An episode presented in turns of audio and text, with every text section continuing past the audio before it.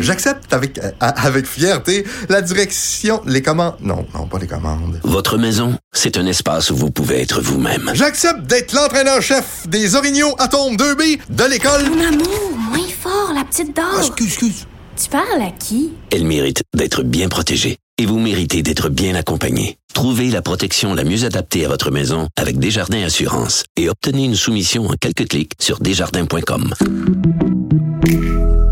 Protégez vos dépôts, c'est notre but. La SADC protège vos dépôts dans les institutions fédérales, comme les banques.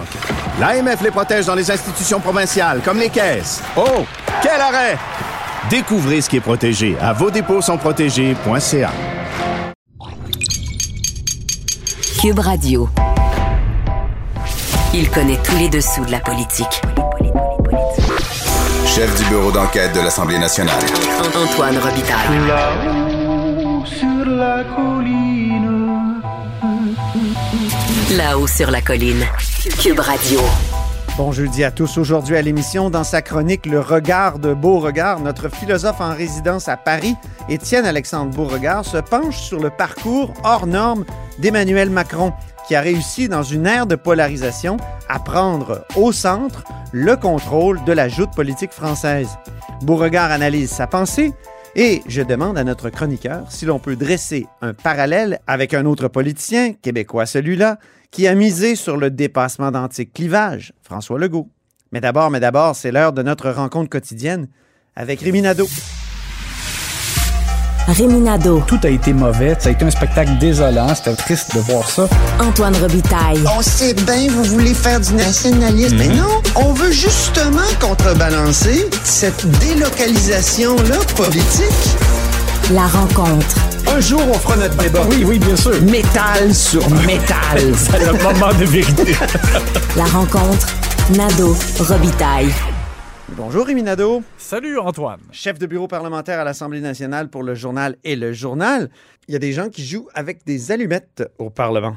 Oui, alors euh, la situation est très délicate et euh, on l'a vu, un texte de la presse canadienne fait état de, de propos tenus par Kevin Big Grenier, qui est un des organisateurs de la manifestation qu'il y a eu devant le Parlement de Québec, auprès du Parlement de Québec, euh, avec les camionneurs notamment. C'est terrible ce qu'il dit. Et lui, c'est ça, dans une vidéo, euh, il soutient donc euh, que des gens sont euh, venus à lui durant euh, cette manifestation et ont affirmé, des, des personnes là, individuellement là, sont allées le voir pour lui dire qu'ils étaient tellement désespérés qu'ils étaient prêts à prendre les armes pour lutter contre les mesures sanitaires.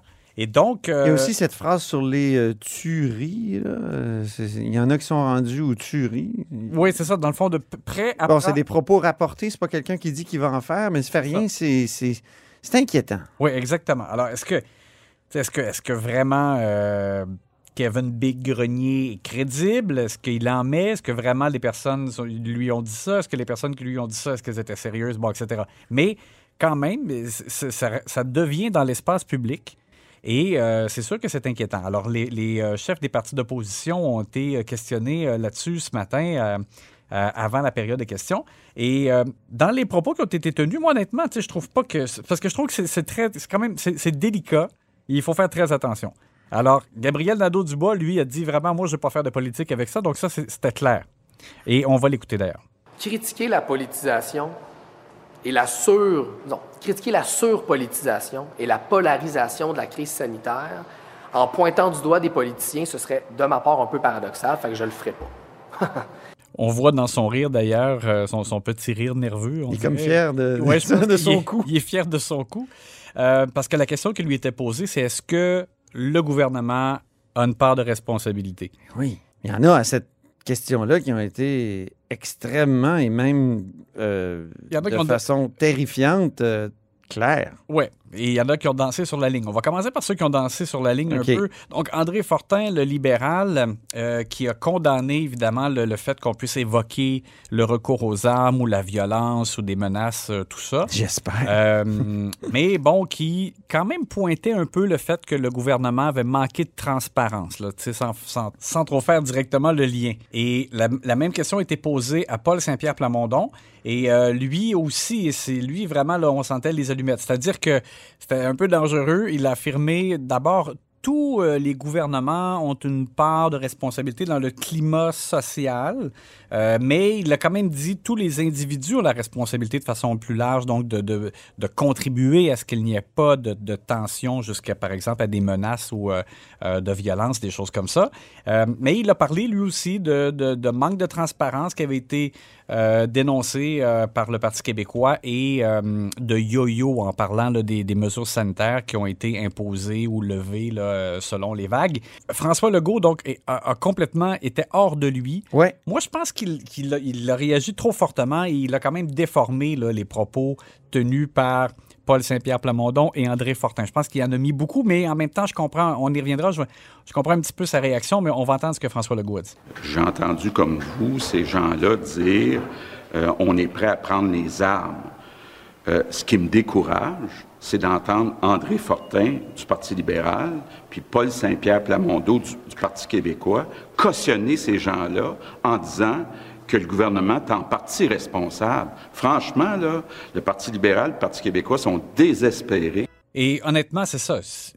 Paul Saint-Pierre Plamondon, André Fortin n'ont pas cautionné euh, le recours à la violence, là, le- loin de là. Non, personne ne fait ça publiquement. Non, mais, et- mais ceci étant, je vérifie avec l'entourage de François Legault, on me dit que, bon, peut-être qu'il a réagi même plus fortement que eux, euh, ce à quoi ils s'attendaient, mais en même temps, il, il- il- il souligne, c'est vrai un peu, il faut se mettre dans, dans la peau de M. Legault qui reçoit des menaces. Il y a d'autres ministres d'ailleurs qui en ont parlé, Caroline Proux, euh, Pierre Fitzgibbon notamment. mais- Caroline Proux a parlé d'un- même d'une image où on voyait son crâne euh, avec percé une balle. d'une balle. Oui, c'est ça exactement.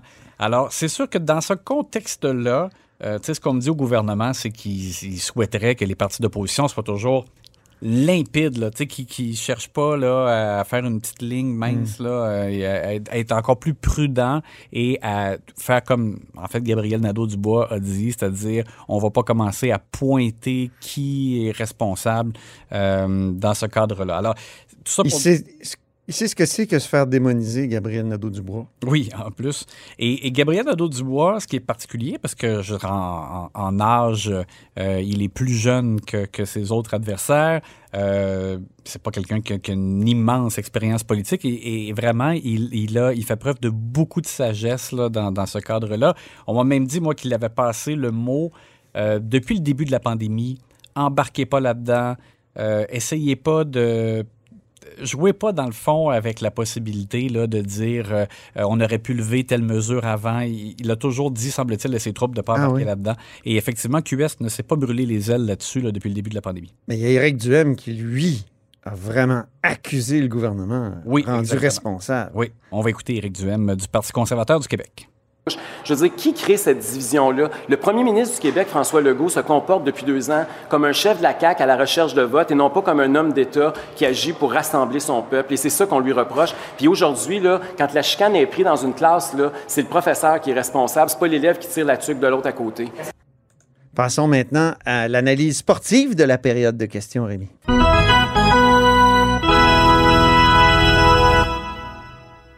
Il y a eu deux contre-attaques aujourd'hui à la période de questions qui ont fait l'effet d'un beau boomerang. Oui, alors si on, on décerne donc la meilleure contre-attaque, on pourrait dire qu'il y en a deux ex aequo. Oui. Alors, dans le cas de François Legault, qui a bien retourné euh, la balle euh, à Gabriel Nadeau-Dubois, Gabriel Nadeau-Dubois qui a fait quand même dire à François Legault qu'on est en train au gouvernement de- d'essayer de, trouver euh, une façon de présenter un troisième lien dans lequel il pourrait y avoir peut-être moins de voix que ce qui était prévu. Alors, on va y revenir.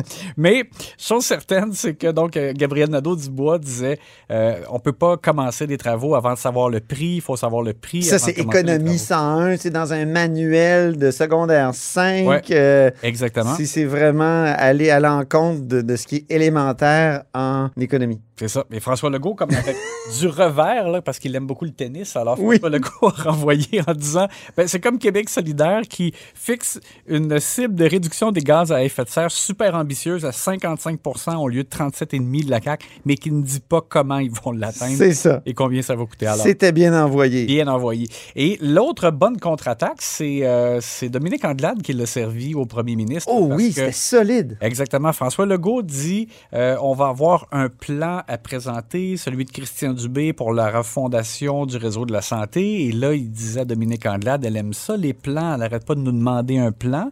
Là, il s'est comme égaré en disant, mais il y avait quelqu'un à Ottawa aussi qui Il y en a un à Ottawa qui était de même. qui disait souvent qu'il voulait un plan. Oui. Alors là, on parlait de Erin O'Toole, qui, en campagne électorale fédérale, disait J'ai un plan. Et, euh, mais là, Dominique Andelade, elle a dit oui. D'ailleurs, le premier ministre a incité les Québécois à voter pour lui. On a vu ce que ça a donné. oh! Boum! Alors, belle contre-attaque de Dominique Andelade. Oui, oui, c'était, c'était fort. Et les mauvaises passes du jour, Rémi, tu aurais peut-être préféré une autre métaphore, celle des, du ballon échappé. Mais Le moi, ballon je voulais échappé. rester dans le hockey. Ah, écoute, pas de problème. Euh, c'est des députés caquistes qui ont fait des dons à des organismes pro-vie. Sauf que, on comprend que... c'est- Donc, contre l'avortement. Oui, exactement. Alors, mais sauf que là, il semble que c'était pas, euh, c'était pas voulu. Euh, c'est la députée Isabelle Melançon, la députée libérale, qui a amené ça en chambre après avoir lu un article du magazine Urbania. Oui. Et euh, effectivement, dans, dans l'article, euh, on- euh, il y a une journaliste qui, a vraiment euh, découvert, dans le fond, qu'il y avait des organismes qui se présentaient pas ouvertement comme anti-avortement, mais lorsqu'elle les a contactés et qu'elle a faim donc d'avoir besoin de conseils, ben elle a constaté qu'effectivement ces gens-là tenaient un discours donc pro-vie.